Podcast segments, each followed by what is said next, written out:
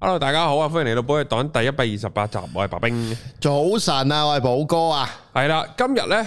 啊，開頭可以賣下廣告先，因為今日係我哋要講一個已經係超過咗二十年風靡全球賣得好過聖經嘅窮爸爸富爸爸。 大嘢係啦，不過我哋就拆解佢入邊好多唔同嘢啦，同埋講下唔同行業呢，其實有偷撚咗佢啲嘢嚟用，然後係偷換概念啊，偷換概念，然後水溝大家嘅。咁啊，轉係頭啊再講啦，我哋賣個廣告先。首先就係上一集呢，如果大家有睇呢，啊，都其實都幾受歡迎喎。上一集哦，都過萬 view 喎，係啊，就係講呢個 AI 啊。咁如果大家有興趣呢，即係想學習多啲點樣用 ChatGPT 啊，各樣那樣呢，都係可以報名嘅。係啦，三月十一號啦，就朝早十點到十二點嘅，啊咁講下基本少少內容啦，其實就係教你點操個 ChatGPT 啦，嗯，咁咩人啱嚟上呢？其實好簡單嘅，第一即係你文字創作者啊、內容創作者，其實都幫到手嘅，嗯，跟住或者你真係想去，你未用過，你想去 te- test 下、taste 下，即係點樣同佢玩得開心啲。係即係點樣同你個 AI 玩得開心啲，咁啊嚟去揾呢個我哋達人啊 iPhone 啊，係係啦。咁另外呢，誒、小弟三月十八號呢，我都會有一個加排嘅一個主題嘅工作坊嘅，主要會以職業同埋金錢為主嘅一個工作坊啦。咁就係由朝早十點去到夜晚六點鐘嘅，啊，sorry 五點鐘嘅。係咁啊，大家 detail 嘅睇 description 啦。係啦，好，就係未賣廣告喎，係呢位喎數我哋有個賣廣，幫我賣廣告嚟賣廣告 喎。我哋要幫個廣告嚟賣廣告。係啦，就係咧誒，因為嚟緊即係已經有唔少人咧有 enquiry 啊，就係咧誒，因為原來即係都即係即係都唔係原來嘅，我咧喺度睇翻啲 view 數咧，原來啊我哋白冰電台 YouTube 嘅 view 數咧係，roughly 就四廿萬一個月。哇！之後就誒、呃 podcast 啊，即係淨係喺即係你哋喺 Apple Podcast 啊、誒、Spotify 啊呢啲聽咧，原來一個禮拜啊，一個禮拜都有十萬 view 啊！即係一個月又有四十係萬，啊，即係一個月都四十萬嘅，咁哇其實 total 係八十萬，同埋大即係大即係大家唔會重複聽噶嘛，你唔會係啊 YouTube 聽完係 podcast 又聽噶嘛，係除非真係癲嘅，就即係太中意我哋啦，係咁太愛啦，係啦，咁所以即係同一個節目，你唔會喺兩個唔同平台咁樣啊係跨住聽嘅，咁所以咧就誒，其實個 view 數都幾可觀啊，我見係到啊。咁同埋因為我哋電台形式咧就唔同其他可能啊小薯茄或者士浪渣啊或者好多其他唔同 YouTuber 會專登拍一個特輯咁樣去係賣廣告嘅，因為嗰啲製作費好高咧，就收係啊收即係個價錢就可好能要大貴啦，要大品牌先 afford 到係啦。啊，咁我哋咧就有諗過，睇下會唔會咧就係、呃因為我之前有 Facebook 出個 post 啊就係、咧係如果大家係有啲小生意做，咁可能呢個即係你哋可以做 marketing 嘅 budget，可能係幾千到幾萬咁樣啦。咁咁基本上你係除咗可以 Facebook、IG 呢啲嘅所謂誒、呃 online 傳統 marketing 嘢啦，可以落到之外呢，你哋 suppose 應該係冇咩其他渠道嘅，以我所知啊啊。即係如果你哋又想喺網絡上面做，咁同咁我哋個節目好處就係因為我哋好多唔同嘅台啦。係啊，誒講唔同主題啦，咁如果你覺得你嗰個主題啱某個，即係譬如誒、呃你係誒、呃、講嬰兒嘢嘅，係你即係你賣 B B 車嘅，咁你咪喺譚玉英度落咯，咁樣。中晒啊，係啦，咁咁即係好多唔同嘅咩啊，咁同埋就因為我哋一集嗰個 view 數都唔太低啊，咁啊你上嚟做一集專訪，然後去即係 promote 你間公司同埋你嘅產品個難度分唔太高，咁同埋我哋嘅收費都唔會太貴嘅，係啊，係啦呢個可以分享少少啦。即係其實我哋都有陸續，即係寶藥黨就我哋係創咗無窮無窮嘉賓嘅先河啦。係咁其實 so far 聽翻翻嚟咧，即係都有啲同嘉，你都同啲嘉賓互動噶嘛，係即係完咗都有傾下噶嘛，係正面嘅，係係真係唔錯嘅。嗯，咁所以如果因為我哋我哋嘅台，我哋一路都係保持住高質量同埋高產量啊，係。咁啊，所以大家支持支持啊，即係所以誒、呃即係如果你哋想上嚟講一集分享，去賣你哋公司或者你哋 product 嘅嘢又得啦。你哋想好似人哋，即係好似人哋商台嗰啲咁樣咧，啊目標觀眾喺晒度，係啦、即係你哋想每個節目都有三十秒講你嘅嘢，即有個係識 VO 啊，係啦，識貨之人揀三零咁樣喺度賣你哋廣告都得㗎。即係啊你神奇百潔布啊，咁樣乜 乜乜鬼嘢嗰啲都可以咁樣賣嘅誒，放翻過嚟，係啊，即係即係一個三十秒 VO 咁樣賣都得㗎。係啊，咁如果有任何嘅即係想獲取報價，可以 IG 或者 Facebook DM 我。好啊，咁啊，詳細可以傾嘅。好啦。係啦，咁然後咧，我哋就開始今日個 topic 啦。入個正題先啦。咁講講點解今日我會諗咗呢一個呢一個話題啦。咁、其實話說咧，即係最近小弟都有翻翻啲蝕保險公司嘅一啲 training 啦，咁啊好熟悉啊個感覺，嗯 即係哇文，但係當然啦，即係有比較冇比較冇傷害啊，即係就睇翻啊以前我哋喺地獄入邊嘅工作，即係已經係即係嘗嗰啲好頂級嘅菜啊。系咁就發現嗯，都真係有啲分別喎。咁話説點解講呢樣嘢咧？华就係山，你做清零啊？係收皮啊！ 我好誒想即係鏟佢，不如係啊我教你啦，係咪係啊啊？咁咧誒，嗰嗰次就講開咧話啊，講 training，講 recruitment。咁咧其實就話哦，我哋就用呢個 E ESBI 嘅 model 嚟咩啦？咁開頭我就一就咩 E ESBI 咧，咁後尾再佢再 elaborate 啦，就我用呢個我晨早就已經係聽過啦，E ESBI 咧係啦，就係呢、個个即係窮爸爸富爸爸呢一個好推崇備至嘅一個概念概念啦。其實 E ESBI 即係 employee 打工啦，啊嗯 business 係啦，business owner 就係你做生意啦。係。 S S 就係 self employ 啦，即自雇啦係自雇，同埋 I 咧就係 investor 係啦，咁其實即係投資咧，誒、者。如果唔知大家，因為其實呢本書咧，其實都真係膾炙人口嘅，嗯，即係嗰個冇銷售睇量過，都一定認得個封面。一定聽過呢本書啦，係係啊，九七年出㗎，我啱啱 Google 咗。哇，就係亞香港嘅一個特別嘅時係間啊，啦。九七年出㗎。嚇！咁其實咧呢本書點解影響咁大咧？其中一樣佢好核，佢後邊就 spin 咗好多書啦，但係佢核心其實都係講緊呢個我哋叫佢叫四象限啊。咁其實佢入邊嗰呢本書本身個故事就講即係一個窮爸爸同一個富爸爸嘅故事。點解佢哋會變成窮爸爸同富爸爸咧？就係因為佢哋 concept 唔同，令到佢哋做人生好多決定唔同，最後有唔同嘅結果後果咁樣樣啦。咁呢一 part 其實我同意嘅，即係你嘅諗法誒、即係決定咗你嘅高度啊嘛，嗯，係啊。咁所以關於金錢上面嘅，其實佢哋講緊一樣嘢就係我哋今日我哋會一齊分享下，其實呢個 E ESBI 首先講下 E ESBI 呢呢樣嘢其實係咩嚟㗎啦。嗯咁、因為其實好多時呢，我哋譬如出嚟誒、我哋大部分人其實都係 employee 啦，都係打工啦。咁其實都佔可能講緊呢個地球嘅八九成人其實都係 employee 打嚟工啦啦，。係啊，咁其實好多時，如果你有識啲朋友佢打工嘅時候，佢通常會如果誒、呃 happy hour 啦，要去要去傾偈啦，佢呻會呻幾樣嘢嘅，即係老闆就唔睇佢啦，好多嘢做啊，OT 啊，打工又冇發達啦。上司咁費啊，啊樣工字冇出頭啊，係嚇咁你一一聽到一聽到呢啲部分咧，其實大部分嘅聽眾可能都攞到個共鳴啊。係。咁跟住其實打開個步驟諗，咁既然我工字冇出頭，咁我點算咧？先可以突出半個頭咧。先可以露出半個頭啊！係咁跟住其實就係、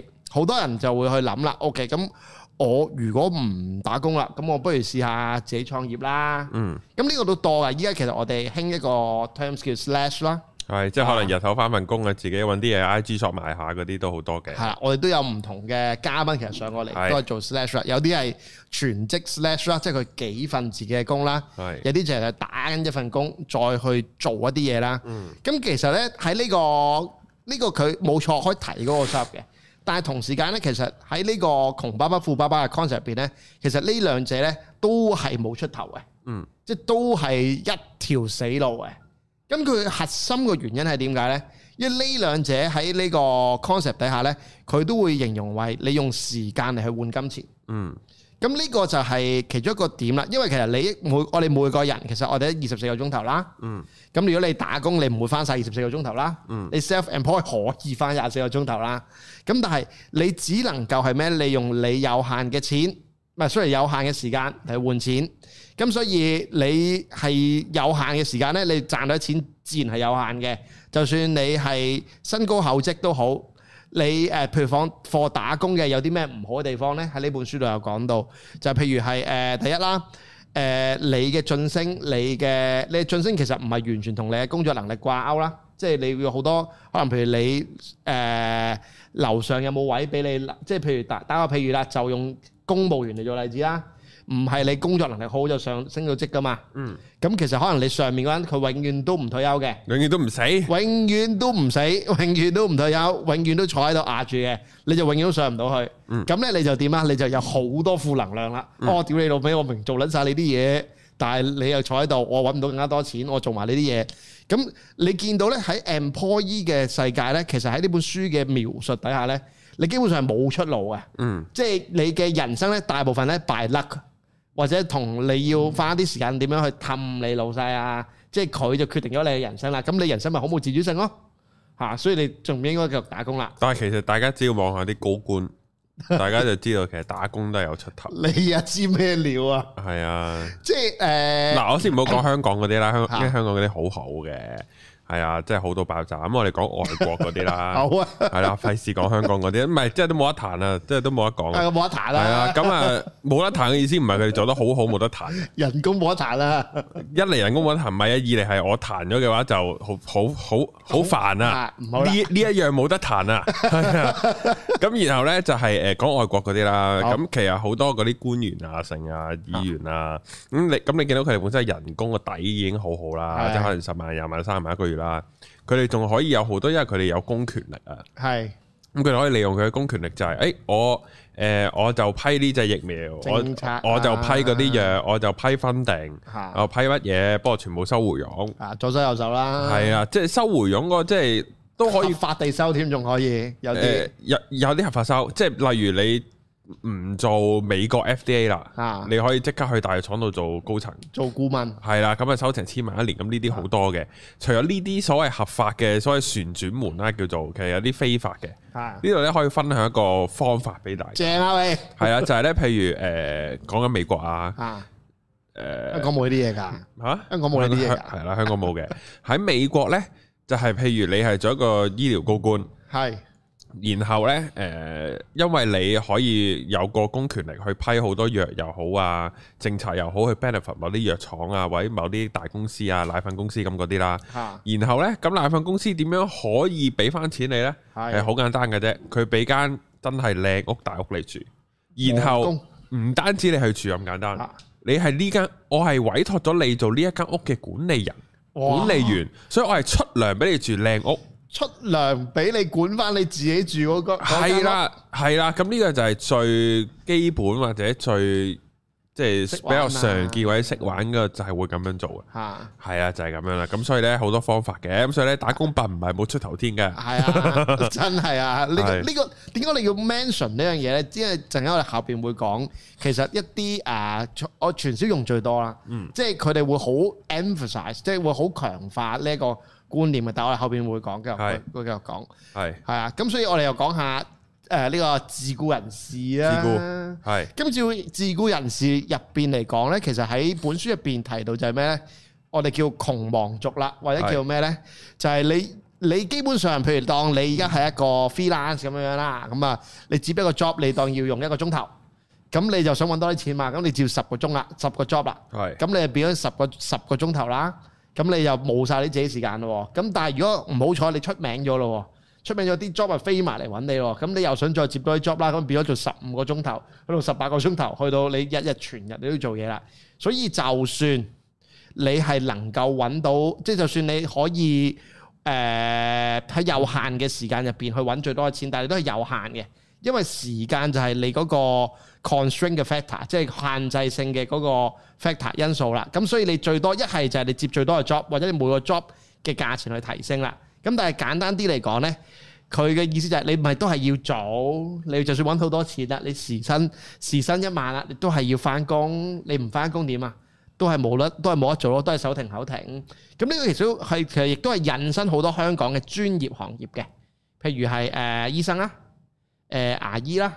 誒、獸醫啦，即係有個醫字嗰啲啦，嗯即係誒、呃骨醫啦、 脊醫啦，即係總之有醫字嘅。係係啊，咁其實即係佢呢個一足高一夜病扮你呢一紮人嘅，咁就係話基本上其實你係冇錯啊，你係揾好多錢啊 per hour，但係你唔翻工嘅時候，你可唔可以揾到錢啊？嗯揾唔到啊嘛。咁如果你退休啦，如果你即係到你去到有一日你做唔到嘢嘅時候，咁點算啊？咁如果你賣保險嘅時候，你咪賣保險咯。咁如果你做直銷嘅時候，咪做直銷咯。嗯咁如果你做其他嘢嘅，咪做其他嘢咯。咁其實呢個就係佢所講關於 self-employed 嘅點解你應該都要脱離啊？因為其實呢、個大家可以睇翻我哋誒、呃 YouTube 個圖啦。其實我哋有有個叫 ESBI 個圖啊，佢就係話你左邊咧就要時間換金錢嘅，右邊咧就係錢揾錢嘅。所以我哋人生咧係苦短有限嘅，我哋應該盡快脱離我哋左手邊，跳向右手邊嘅懷抱嘅。係啊，咁呢個就係其實關於 self employ 嘅一個佢嘅 argument 啦。嗯，咁我有啲睇法嘅，我都係唔同意嘅，係，係啊，例如咧，因為其實誒、呃即係固然之啦，其實喺個 self employ 其中一樣嘢，我覺得最重要嘅嘢其實係自由度。嗯即係佢呢一個 concept 其中其中一個重點係咩呢？佢所有嘢係基於用錢為嗰、個錢同時間係個最大嘅考量嚟嘅。但係其實你嘅人生嘅你嘅滿足度，你開唔開心、中唔中意嗰啲嘢，佢完全冇考量嘅。即係譬如我都識有啲朋友，佢做佢做藝術嘅，即係譬如佢做手工嘅，佢真係中意做手工嗰個時間啊嘛，整緊嗰件嘢嘅嘅嗰樣嘢就係佢 enjoy 嘅嘢啊嘛。我哋其實唔能夠話，即係可能揾錢上，其實佢整得夠多 product，佢一樣可以賣到，即係佢一樣可以用一啲 online 嘅方法嚟去嚟去賣嗰啲嘢出嚟，只不過佢 production 要時間啫，或者你接 job 嘅話，其實你都可以做每一個 job，譬如當假設你 set 咗目標，每個月我要揾五皮嘢嘅，揾夠我就停噶啦。咁你係有權咁樣做噶嘛？五萬蚊我覺得夠使，我咪 OK 咯。嗯我唔需要特別又係要死命咁樣嚟去攞右手邊嗰個空間。咁同埋其實更加大嘅呢、個就我哋去翻 AI 啦。嗯 OK，就係其實隨住依家呢啲叫 ChatGPT 啊，尤其一啲有好多有好多 freelancer 其實佢係寫嘢嘅，即係佢係寫文案啊等等嘅嘢或者畫嘢。其實你熟用呢啲工具，你就可能你可以做到，起碼呢段 period 入邊，本身一個鐘頭你先做到一篇嘢嘅，依家可能你一個鐘頭你做到三篇，咁換換嚟嘅你咪有多啲時間你去做你自己中意做嘅嘢咯。因為我覺得個關鍵唔應該係淨係望住個錢，應該係其實你個生活，你每一日嘅時間，你個 quality of time 係幾多呢？呢個係個重要嘅位嚟嘅。咁所以其實喺個 self employ 嗰個世界度就，仲有咩嘢係？仲有咩嘢係？其實係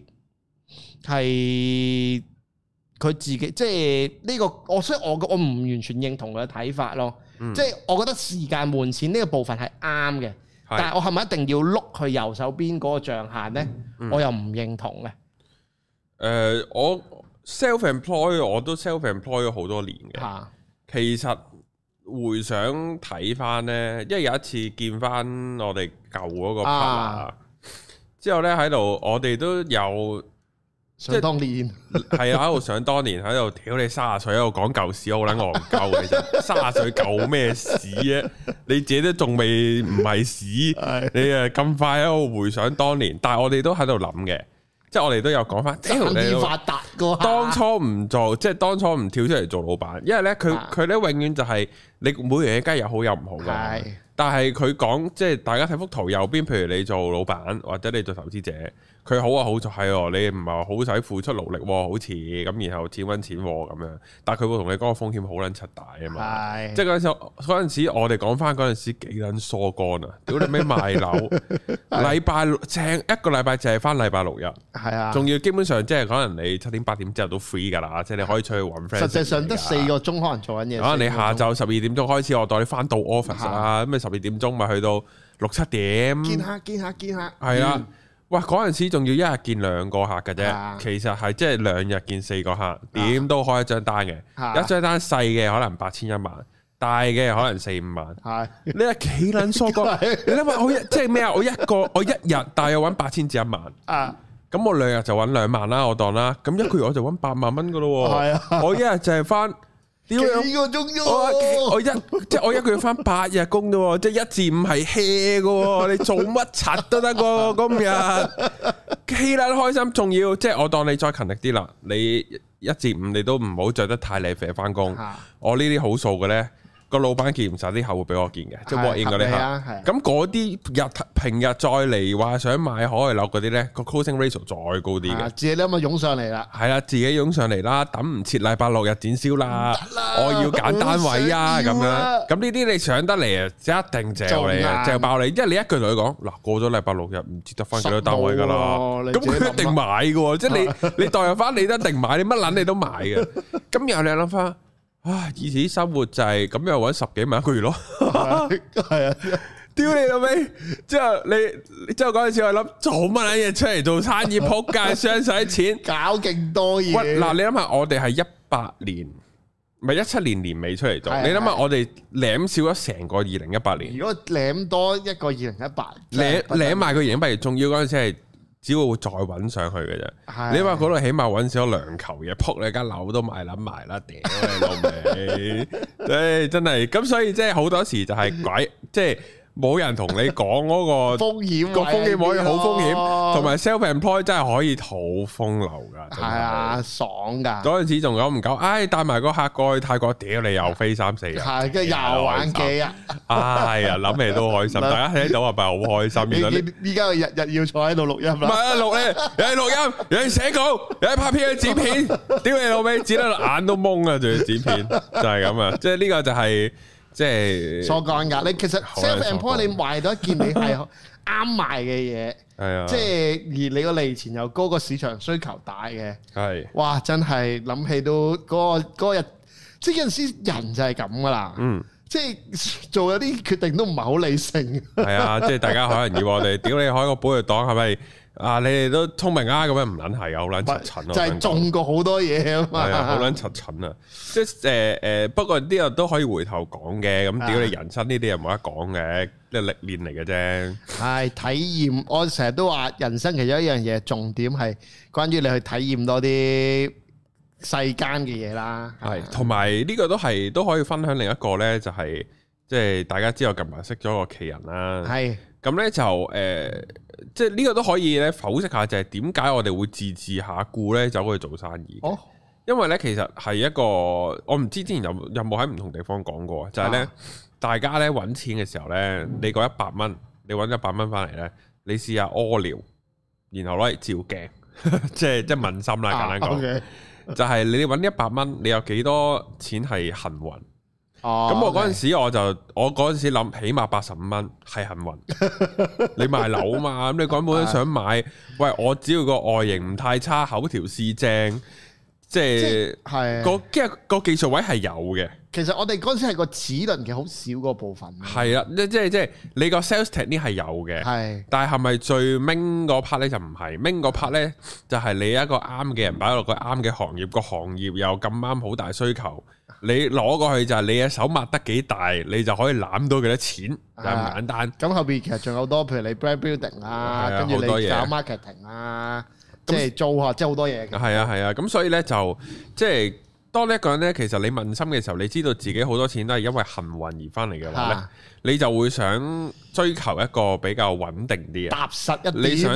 因為你會覺得就係隨時啲嘢都會冇啊。啊啊，即係啊啊！如果今日啊，如果泰國唔興興第二度，我攞唔到判點算呢？呢間公司執咗點算呢？唔興買海外樓點算呢？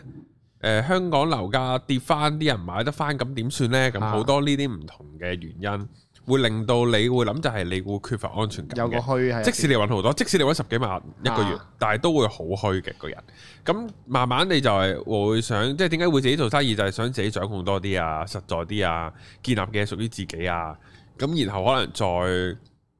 有啲再盡啲嘅就可能你會投資或者做唔同其他行業，而嗰啲行業係嗯可能甚至係民生啲啊。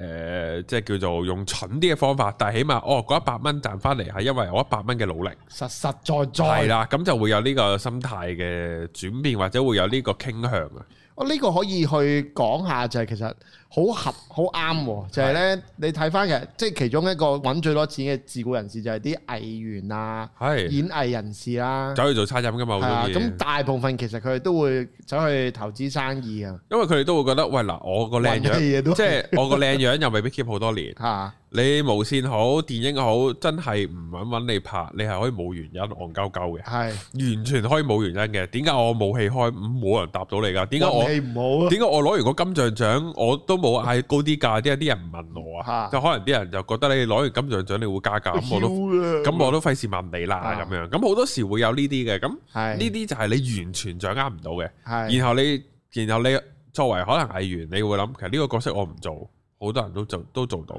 我又唔一我我都唔會夠膽講話我係做得最好嗰個啦。係咁當你有呢個思維嘅時候，你都係會冇安全感㗎，所以你就會好想就係哦，我藝人呢度揾咗啲錢，我就去做其他嘢啦， 係啦，就好似楊明咁樣，佢開燉湯咁跟住樣。執鳩晒啦，系执鳩晒，係啦，呢呢個就有風險啊，仲要醉駕添，係啊係啊 坐撚埋，飲湯咪算啦，又飲酒，係啊，咁即係呢個係一個好 typical 嘅例子嚟㗎，即係佢佢佢即係佢係柒啫，係但係佢呢個 loop 係好多人都會發生係嘅，亦都有啲係好成功轉型到做商人嘅，就好似啊咩啊，啊，阿草蜢嗰個啊，阿阿阿阿阿嗰個蘇蘇威係啊蘇志威好似係咪叫定唔知啊蘇叫志做威咩蘇威志威，佢就走去開西裝鋪咁啊，樣，西裝鋪啊，跳舞 studio、跳舞學校啊嗰啲咯，等係等啊啊。，即係你會轉做呢啲咯，系啊，咁但系唔等於你轉到一定贏啊！呢、個講到明，係啊會有呢個傾向轉，系啊，咁我哋可以講下呢個 B 仔啦，係啊 business song 我哋又做過啦係，B 仔我而家都算係嘅，係不過係比較好細規模嘅公司咯。吓，咁其實 business owner 喺呢個書入邊嘅就講其中一樣嘢係推薦你去嘅，點解呢？因為你可以錢揾錢，嗯，咁何謂錢揾錢呢？就係、將人哋嘅時間啊，嗯，即係你俾錢，即係打譬請人如你俾你俾呢個同事一蚊，個同事幫你揾到十蚊啊，嗯，咁你咪賺到九蚊咯。係咁如果你請十個同事啦，咁你咪可以賺九十蚊咯，係嚇！咁就如此類推啦。咁所以個 concept 上其實就係、所以點解大家做個 business owner 呢？其實就係會可以錢滾錢啊，可以誒、呃令到你合埋眼屋企瞓緊覺嘅時間啦、係或者你去緊旅行啊，都係揾緊錢啦、前排係咪啊？有人 call 翻啊嗰個呃巴菲特講啊，嚇、佢話如果你合埋眼嘅時候唔係揾緊錢嘅話，你要做一世啊 嘛。哦，之後下之後下面幅圖就係嗰啲咩幫人誒咩實名登記電話嗰啲人瞓撚咗嗰啲幅相 咯，係啊，即係你瞓緊覺都揾緊係錢，啊，咁啊，呢個我覺得誒、呃、當然啦，但係基於咧香港嘅政府嘅嗰個統計數據啦，做生意嘅、嗯三年內有九十五 percent 咧都西咗嘅，係。係啊，咁所以，誒，我今個月四週年啦，我我過係講到我係講五 percent 啊啦，你係屌你老味，又唔打 針啦，又唔戴罩係啦啊，我就係講5%哦所以都係講5%啦，OK 係。啊，咁所以咧，誒、做一個 business owner 嚟講咧，其實佢能力值其實要好高啊。嗯，即係淨就咁講，你嗰件事由零去砌出嚟，你要你誒、一開頭創業者，你要有個你有個激情，你要有啲 idea，即係唔怕蝕底啊嘛，去去揼嚿嘢出嚟。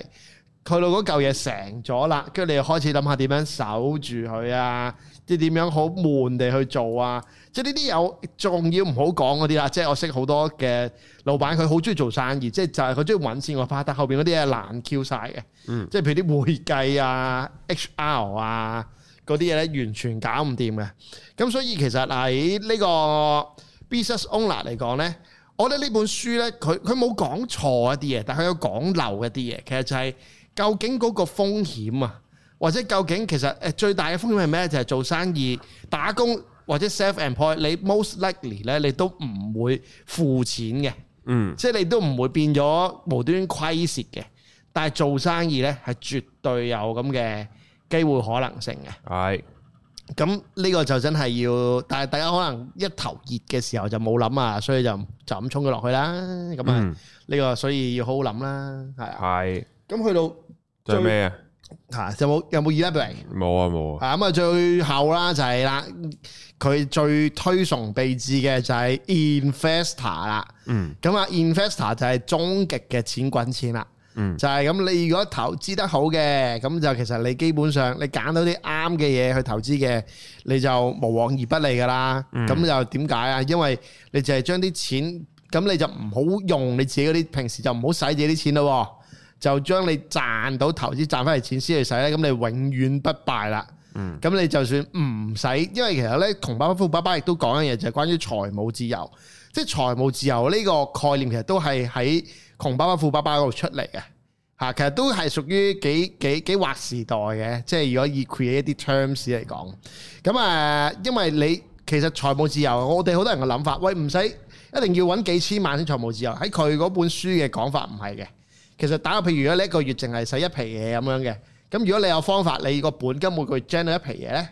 咁咁其實你都財智㗎啦，系啊，財務自由啊，係啦。咁啊，所以就好向往啊。咁啊，好多嘅投資 course 就應運而生啦。嗯，係啦，咁呢個就係基本關於一個叫做 E ESBI 嘅四象限啦吧。即系啱啱講呢個 investor 咧，其係實我都有諗啊嘅，即係譬如如果我要每個月俾兩萬蚊家用我阿媽咁樣，咁而家嗰啲啲銀行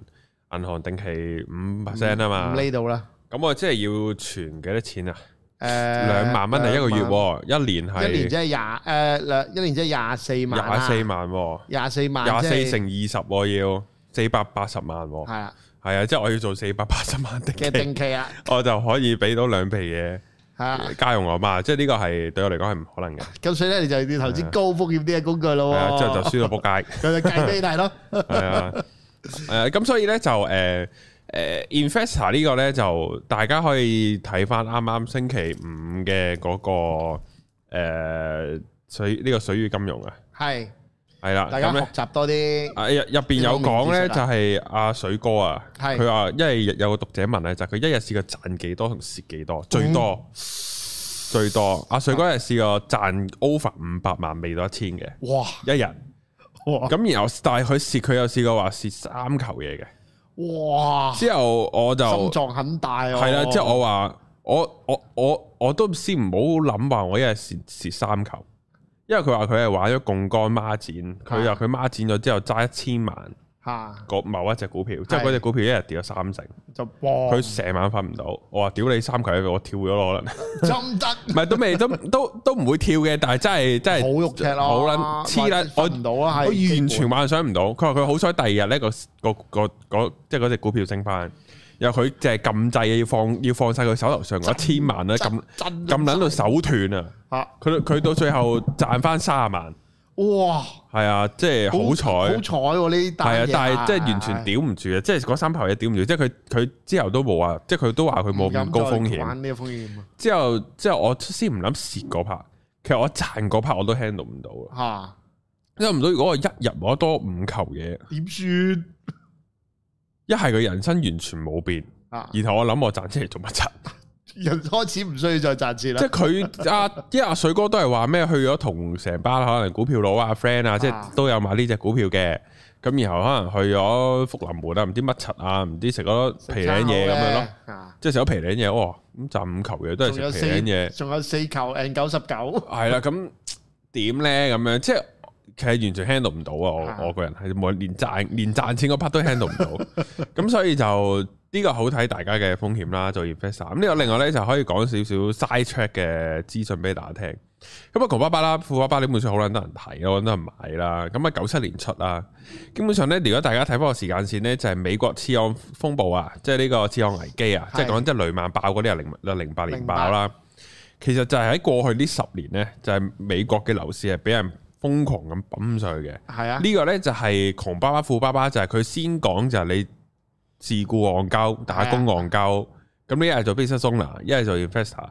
咁啲人就哦，咁唔會做，咁即係你冇做開生意，你好難諗盤生意出嚟做噶嘛。咁不如做 i 啊咁不如做 investor 啦，咁然然後就買樓啦。佢好多時係教你就係、哦，你買即係我啊記得本書入邊嘅內容啦。啦一另一定一定係借錢買樓啦，然後就賺息差啦。我係我嗰陣時都係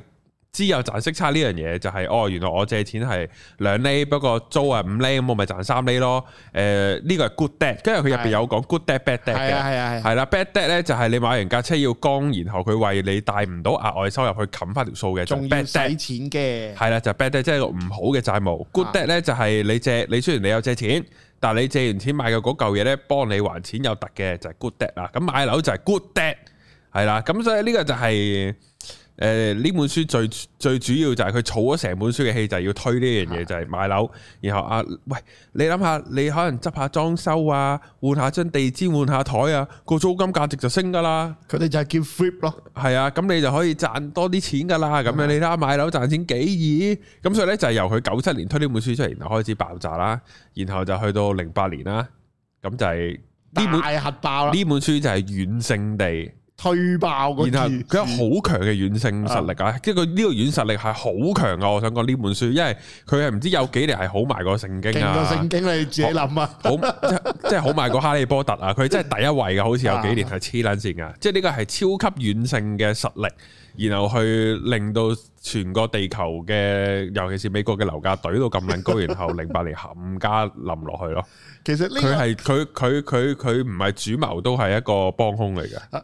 啲卡麻真係唔知點解啊！然後唔係你你唔好理呢條友，冇人會怪佢 啊嘅。第一點，我屌你寫本書 啫嘛，係喎冇人諗得到原來。知啊！我我都唔記得係幾時我係得出呢個結論，定唔知我睇人㗎。我即係我已經唔記得咗個來啊源係幾時，我知道呢樣嘢。因為阿寶哥今日一話講呢個 topic 嘅時候，我已經真係講嚇呢條友撚樣嚟啊喎。即係零八年金融海嘯係佢有份推喎，其 實我唔記得咗幾時有呢個結論啦。啊總之就係、但係你唔好理佢，就係、變成一世嘅 KOL。呢個我想講呢 even 係香港，即係其實佢幫好多人創造咗財富啊。嗯，係咩呢？跟住香港呢，有一扎叫借錢黨嘅，係咁佢就會教你點樣用信用卡啊，係咁去左左財左仔啊碌右碌，唔係係啊佢開頭都唔係叫你做財仔嘅，就係佢會係咁令你泵大你個信貸額啊。嗯，跟住呢，就用信用卡或者用呢啲嘅 credit 呢，就直接可能唔止九成半咁樣嚟去嚟去借錢買樓啊。嗯，或者你借錢槓桿買匯豐之前呢，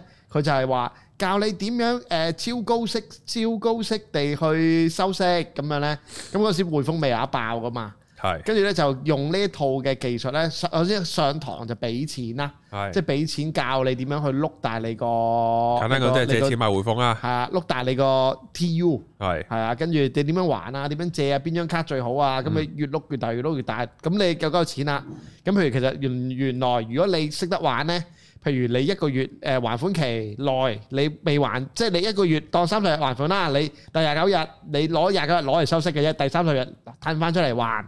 即係咁樣呢啲呢啲操作嚟賺嗰個息差。咁但係其實匯豐係有機會會跌㗎嘛，嗯嚇咁匯豐嗰啲總結一跌咁啊冇咗啦。冚撚咁依家佢嗰啲就變咗教人哋去買樓啦，即係有有呢啲嘅呢啲搞呢啲 course 嘅教你點樣話碌大個 credit 嘅，其實都賺好多錢，都係個呢個就係佢哋嘅祖師爺啦，嗯祖師即係爺祖師爺羅伯特羅清伯奇嗱羅羅伯仔，係咁啊所以其實影響深遠啊，嗯即係呢本書呢、個 concept 影響深遠，亦都衍生好多唔同嘅 course 啦。係係啊，咁跟住其實就係想講下，其實點解呢一套啊，嗯誒嘅 concept 會咁用到喺呢個叫傳銷直銷啊身上嘅，嗯因為其實呢係好啱嘅，即係其實變咗幾樣嘢，你就咁聽咗我哋呢幾呢、個，我哋已經盡量中立啲去講呢個叫 E ESBI 嘅嘢，有好唔好嘅地方啦。咁、你試想像下，其實你去嗰啲聽會，我哋叫聽會啦，就有個講師去講下點樣可以令你擺脱你呢一刻嘅財政財務危困機、財政困境，咁一定會講呢個 concept 嘅。而大部分你去聽嘅人，其實都一定係唔係 E 就係 S 嘅，好、容易會點樣呢？第一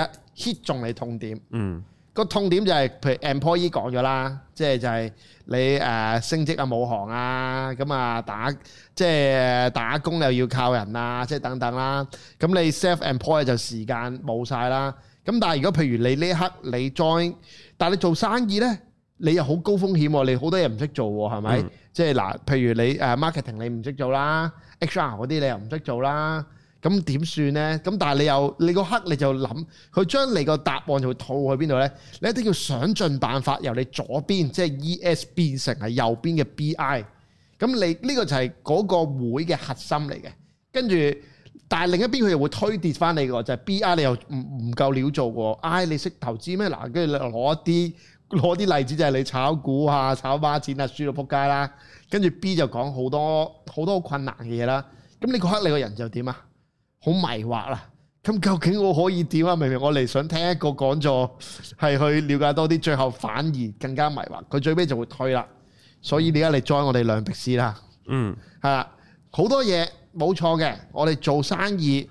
係永遠一個最好嘅選擇，因為你用人哋嘅時間嚟幫你賺錢。咁但係我哋公司平台好好嘅，我哋就幫你處理晒你唔想處理嘅嘢㗎啦。第有一，貨又有你唔使交租。係呢個已經贏晒㗎啦！你點都好，你一即刻買我哋嘅貨，你都有廿萬香薰喺度，係啊，咁你嗰啲香薰最後都會燒得晒嘅，咁你只需要賣貨就可以做生意啦。咁跟住其實聽下聽下呢，誒、再加上可能一個講座平均起碼要兩三個鐘頭啦。其實佢做緊一個動作呢，佢就係拱冧緊你一啲原本嘅關於工作上嘅價值觀，同時間呢，佢俾多啲如果係新嘅嘢你呢。其實人個腦係好得意嘅，當你聽到啲新嘅嘢，同時係衝破咗你舊嘅價值觀呢，你好容易就會點呢？哇！呢件事好似好正喎，好似好有得做喎。咁再加上啦，佢會有好多 proof 去證明呢樣有得做嘅，跟住就會有兩三個嗰啲藍寶石啊、誒、紅寶石啊、公爵、伯爵、公侯、白指南啊，就就出嚟。咁啊，第一啦，標準嘅晒一晒佢嗰張嗰張支票簿先啦，即係嗰張出咗二百萬嘅張支票啊！我以前都係一個跟車工人嚟嘅咋，跟跟跟咗阿公跟咗阿伯爵之後，我就發達啦。咁佢賣緊兩樣嘢啊！第一，你可以由 employee self employed 呢啲位轉成 business owner。嗯，你只要開頭努力，你下低有下線，佢哋就會幫你揾錢噶啦。咁呢、個呢、個唔淨止係，其實佢 sell 緊嘅嘢呢，其實佢唔淨止啊，係幫你賺錢呢一 part 嘅，其實係叫做扭轉緊你個社會社會社會地位嘅一件事嚟嘅。所以呢件事對於如果你唔係好認知呢，係聽落好似幾吸引嘅。你而家淨係俾三萬蚊買個機會啫，你可以改變一世喎。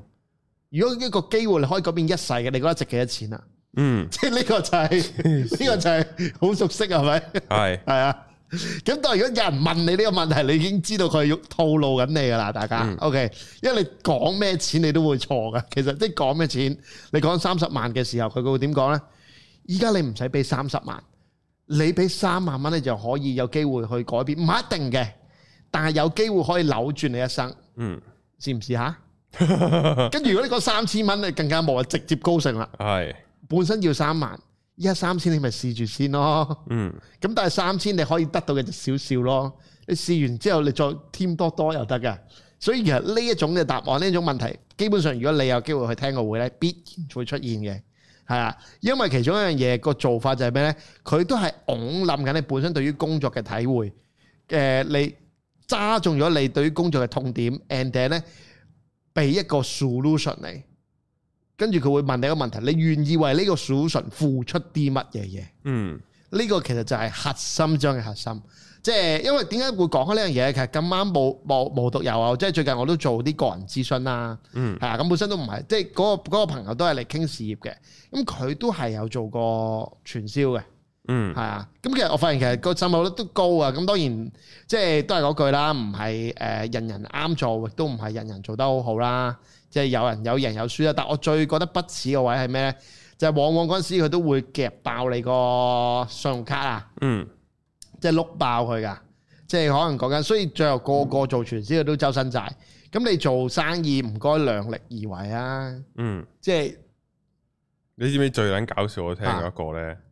係輸晒㗎， 輸晒輸晒嗰個係咩啊咧？係 call 成人嗰個輸晒。嚇，即係點啊？我咧就即係有一個即係即係僆仔嚟啊啊啊嘅，佢應該係咪大學都未畢業定唔知 last year 嗰啲啦，咁啊一係有翻下 part time 定唔知有啲零錢咁嗰啲，咁然後咧佢有個 friend 咧就係做傳銷喎，係又 sell 鳩佢啦，咁但係你要 build up 自己噶嘛，係啊你要即係 t up 自己㗎嘛，係啊咁然後咧就請佢去唔知樂士佛台定唔知咩飲嘢，就，OK 請佢啦。啊，係一定請晒噶嘛？系啊，之後唔知食啲乜嘢又請佢啦，一一次嘅啫。即係後尾唔知 嗰個人係太窮啦，佢買唔到任何 package 出嚟， OK，佢最後買嗰啲 product，唔知買咗兩嚿幾水，你唔知咩，唔得知廿蚊唔用，知俾兩嚿幾水咁樣，我話 買哇兩。支牙膏即係我啦。話我當你全部都係冚我嗰兩嚿幾水都蝕啦嗰個 人，蝕撚到盡，我話哇好撚慘啊 sell 你嗰個，但係我都有同俾 人 sell 過講，啊就係你都要反省。啊！跌跌，即系点解嗰個 sales 會蝕錢喺你身 上？即係你都係因為真係太窮，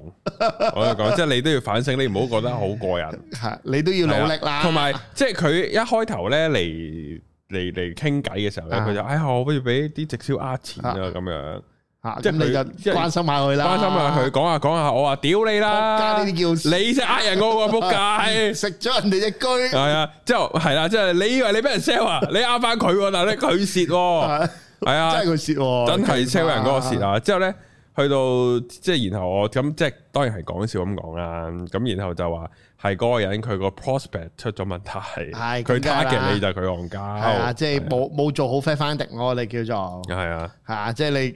我想講乞兒都揦飯食，都係唔好咁講啦。係啊，係啊，咁啊，所以即係誒、呃而其實窮爸爸富爸爸出現咧，真係幫咗好多做直銷嘅人嘅，嗯，因為佢係一套，因為其實佢個 concept 上咧，好